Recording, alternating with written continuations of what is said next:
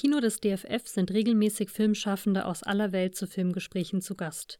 Am 1. Februar 2020 präsentierte der senegalesische Filmemacher Mamadou Dia seinen Film Bamum Nafi, Nafis Father. Die Veranstaltung war Teil des Festivals Africa Alive. Der Film erzählt von zwei Brüdern, einer ein Imam, der andere ein einflussreicher Bürgermeisterkandidat, die über die Hochzeit ihrer Kinder streiten, während ein Dorf im Norden Senegals in die Hände einer fundamentalistischen Bewegung zu geraten droht. Mamadou Dia, der an der Tisch School of the Arts in New York studiert hat, hat knapp acht Jahre als Videojournalist und Kameramann den afrikanischen Kontinent bereist. Sein jüngster Kurzfilm Samedi Cinema war 2018 beim Festival zu sehen. Sein erster Langspielfilm Nafis Father feierte seine Premiere 2019 in Locarno und gewann den Preis für das Erstlingswerk sowie den Hauptpreis in der Kategorie Gegenwartskino. Nach dem Film sprach Mamadou Dia mit Kinoleiterin und Festivalmitveranstalterin Natascha Gikas und dem Publikum über seinen Film. Das Filmgespräch fand auf Englisch statt. Thank you so much for coming. Merci beaucoup à ceux qui sont venus voir le film. I don't, uh, I don't speak German, but I trust you enough to applaud when you do. Thank you so much. Uh, so this is a film that is made in Senegal. It was entirely shot in my hometown in northern Senegal. It's called Matam. It's a very small town. It was a film made by uh, with very little money and a lot of love. As she said, we only got the Hubert Bals Fund, and you're gonna see here only the two bro- the two brothers, the two main actors, are professional. Everyone else has never played in the movie. So I hope you're gonna love them, as we did love them while we sh- were shooting the film, and I. Uh, wish you enjoy. Bonne projection. Thank you.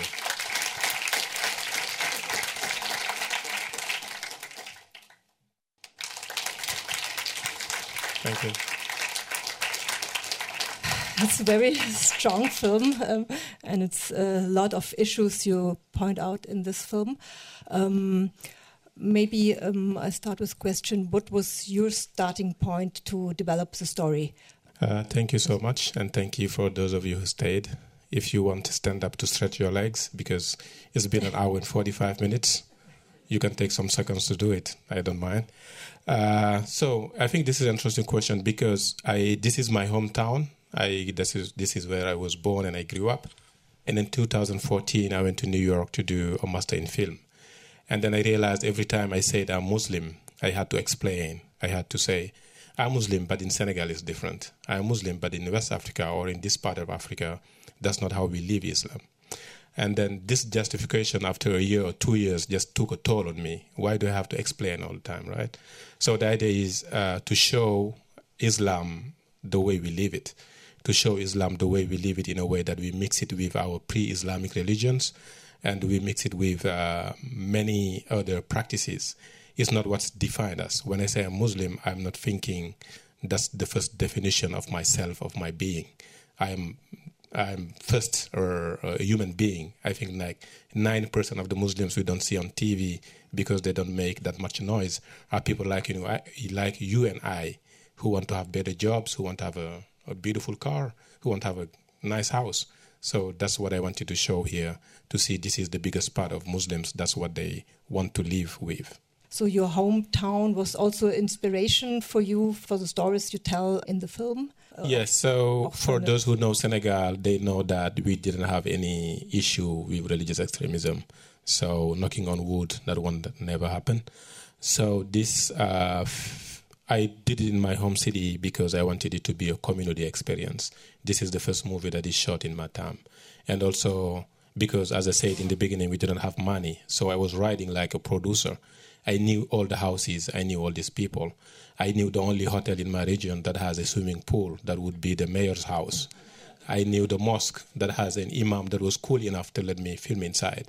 So that's how you how you do it. So to make it not uh, very expensive, and uh, I was I worked as a journalist, as you said in the introduction, and I traveled. I seen Timbuktu before and after the invasion. I went to Nigeria, Burkina Faso. So I've seen all of that. And the same thing also happened in 2016 when Donald Trump was elected. I was finishing my master's.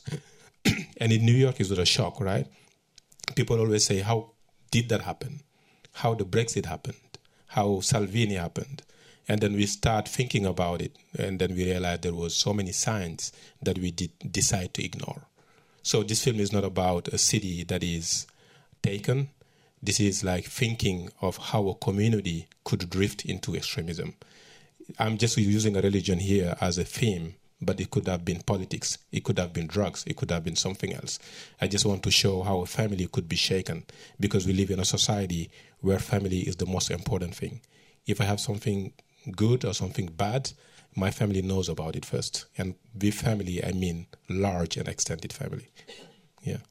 Yes, you said also about a lot of um, family issues um, in the country, um, in, in the um, in the village. Could you say a little bit more about this um, arranged um, marriage? Because this seems to me to be a very important point for the film. It starts with it, and all through the film, we always have these arranged marriages. So maybe you can say something about that too. Yeah, I think uh, my personal take on marriages is each one of them has some arrange on it because we always introduce our partner to our family and friends, and we still try to get the best out of it in some ways. And the funny thing about those so-called arranged marriages, they working more than the modern ones in some ways, right? The families I had known that the marriages were just like a match between families. My brother was married this way. He's in his 22nd year. My other friend who maybe found the perfect match in Tinder, maybe just for a month, you know, you never know. So this thing was my uh, central uh, issue because uh, I've seen my sisters and cousins being married this way. For the people who are from Senegal, we know we never, we never announce a wedding a year before. It just doesn't make sense to us. When someone tells you I'm getting married, it's always the next weekend, right? Or the next month, right? The Senegalese here, do you agree or not? Yeah, I think it's rarely like I'm gonna get married in 2022. They're gonna, uh, what does it mean, right? So the thing that is is something I wanted to show here and show how families sit down and ask for their for those who's who are getting married. What do you think about it? And it's mostly two families, two communities. You don't marry just a single person. You're marrying among the community. People are trying to find a match that wouldn't only work for you as an individual, but that would make the community as a stronger community and to move forward. Are there already questions from the audience? Mm-hmm. Would you yourself um, agree to an um, organized marriage, arranged marriage? It depends with who.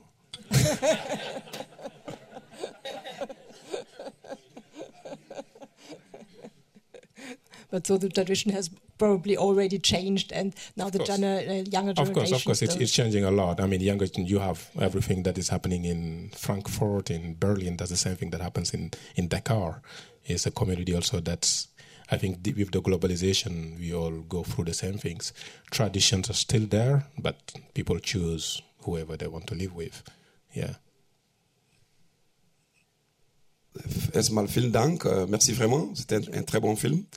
Äh, ich habe eine Frage und zwar, äh, Herr Dia kommt aus dem Senegal. Ich komme aus Mali. Der, Terrorismus, der islamische Terrorismus ist im ganzen Sahel seit 2011, seit dem Fall Gaddafis. Und dann Mali wurde fast überrannt und heute noch kämpft Mali. Vor drei Tagen sind Islamisten 100 Kilometer von Segu entfernt vorgerückt äh, meine Frage ist, wie gefährlich ist der Islamismus in Senegal? Quel est le danger islamiste au Sénégal aujourd'hui? Merci. Okay, thank you so much. So, as I said, uh, this movie, because visiting Timbuktu, uh, that was taken, as you said, in 2011, and seeing what was happening before and after. And in Timbuktu, people were always, uh, there were some meetings happening late night. There were some people coming over. People are becoming veiled like in the daily lives. There were those kind of signs. So for me, making this film as a Senegalese somewhere where it didn't happen yet, it was uh, the interest is to tell to Senegalese people, if I can say that, uh, that shouldn't wait to be hit to talk about it, because Senegal is not safer than Mali. Senegal is not stronger than Mali. Senegalese people don't want peace more than Malians or Burkinabe, right? We all want to be live in peaceful places. So this was the why, uh, because in reality we had some people starting to preach and some of them were kind of uh, taken by the justice system because it was seen because Senegal is a is a is a laicity is a laic country, so you cannot just be that strong in some any whatever religion you are in. So it didn't happen yet. So that is the why of the making the film to get people talk about it, to get the debate started. In welchem Rahmen wird der Film auch im Senegal gezeigt, wenn das Ihr Ziel ist? Dans quel cadre vous allez montrer le film au Sénégal? Yeah, that's. Uh, I, I just watched a documentary before this. It was talking about trees from Sudan. Beautiful documentary. If you haven't watched it yet, check it out. And uh, that's what I, we're gonna do because distribution is the weakest link, link in the Senegalese film industry because now it's coming back. We have more Senegalese movies in Locarno, in Cannes, in Berlin, and only in Dakar now we have a couple of theaters who opened. So what we're gonna do, my friend and I, who is my business partner, we bought a projector and a screen and we're going to tour about Senegal. And the national premiere is going to be actually in this small town you've seen here, and it's going to be in February 21st in two weeks. So that's the only way we can share the film with people. We won't make any money with it, but at least we're going to party and have a debate after. Yeah.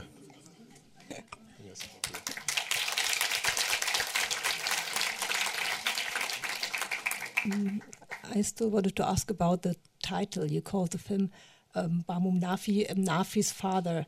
So um, why did you choose to not to name him as a person, but the father of Nafi?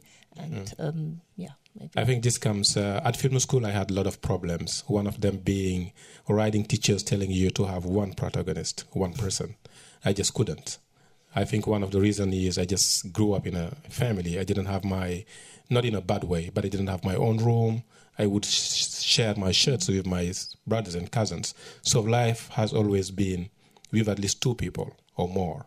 So this movie is about mostly the paternal love, how a father could love his daughter, how a daughter could love his father. So I couldn't decide whose movie whose movie it was, because the both of them are very important to me. They are both very dear to this film. They could both be the uh, principal uh, characters in this movie. So and also I didn't want it to be Nafi only. I didn't want it to be Cherno only. So I wanted to show how that connection is there. This is a daughter of uh, someone called Cherno, and this is Nafi's father. That's how the title came.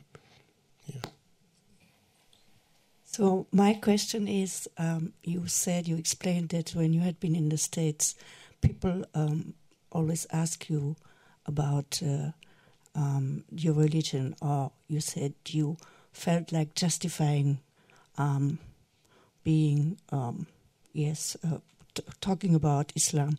So what is your, how would you define? Because in your film, it was talking about the terror, terrorists. You know, it was the uh, the people who are called terrorists. So how do you uh, distinguish between terrorists, jihadists, and Islamists? Wow, that's a tough question. I think I think that's that's already part of the justification. For instance, I understand that your question comes very from a very good intention, right? But this is a hurting question in some ways. Because if you ask a, a Muslim to to divide that, it's just it's not it's not it's not how do you say? It's not it's not fair in some ways, right? So, but I understand the question. So the thing is, jihadists and uh, Islamists have nothing to do with just their beliefs, right? You have a you could call the people doing mass shootings in the U.S. You have in the U.S. you have people killed more uh, with mass shooting more than any other act of terrorist, and in the U.S. they refuse to call them terrorists. It's always people who have some mental health. It's like uh, domestic violence, but it's never a terrorist attack. If that person happened to have any link with Islam, then he becomes a terrorist. Right? So this is this is the main problem that people face all the time. And it's not right to put to all the Muslims in the world, I think we are a billion, putting them on that because there is not just one type of Muslim. It's like a whole range.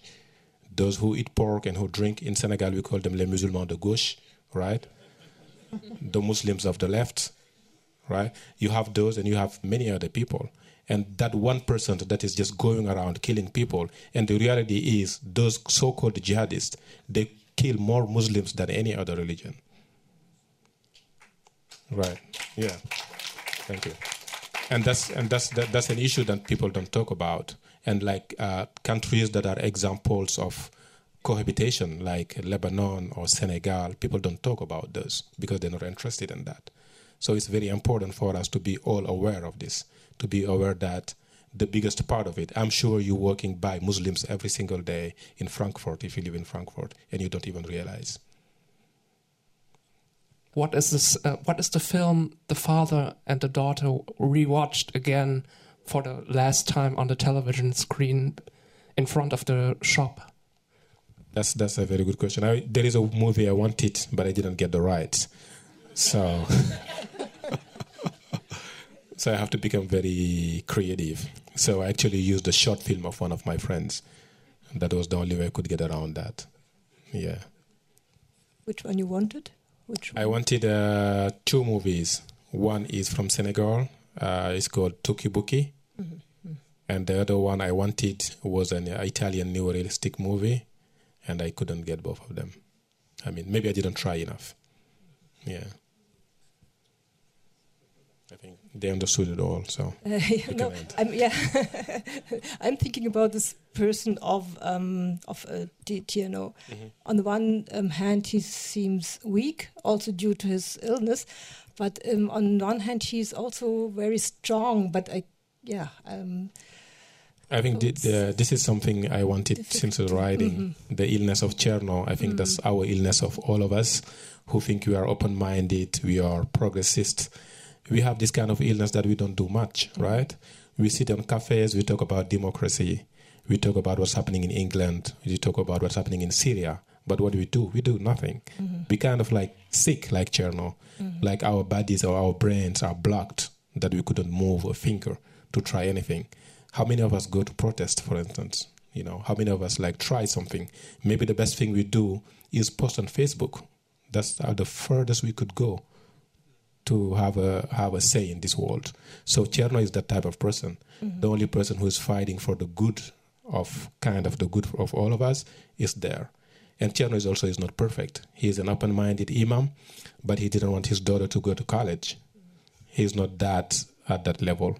So it was a, a choice that I made since the writing of the project. Yeah. but finally, he's the one who finds a solution to to to drive them out. Yeah. Yes, he's the one who found the solution. And the solution didn't come from Islam. That rapt is something Islam is completely against, right? Because for me, the solutions in this world is not in religion, at least not in a religion as institution.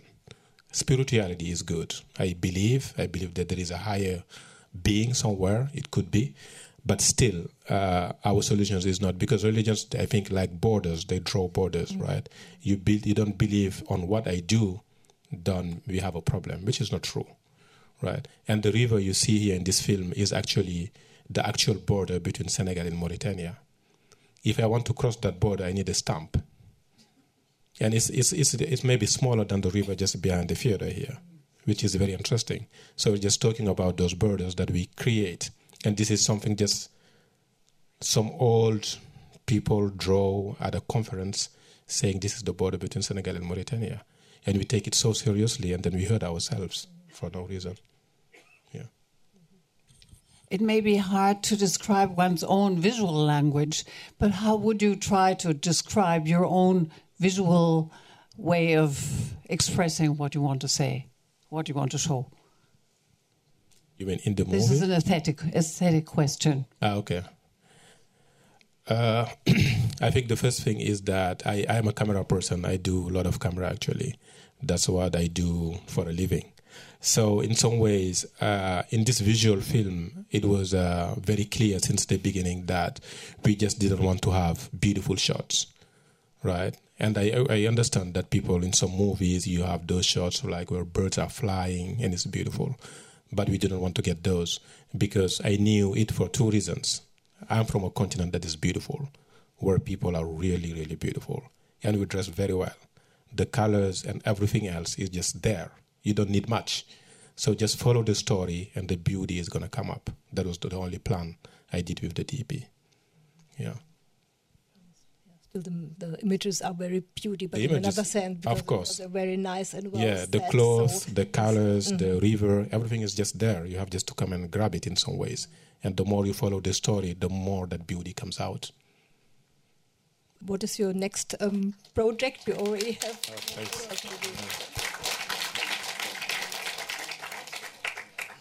Um, if you have a next project, uh, already working on the next project.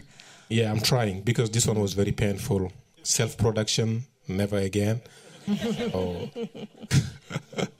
and also, what I can say if you see someone trying to make a movie because there is no longer a producer or just a rich guy who gives a million dollars, that doesn't exist anymore. So if you if you see a young or lesser young person trying to raise money, I don't know, crowdfunding, if you have 20 euros, give it to him.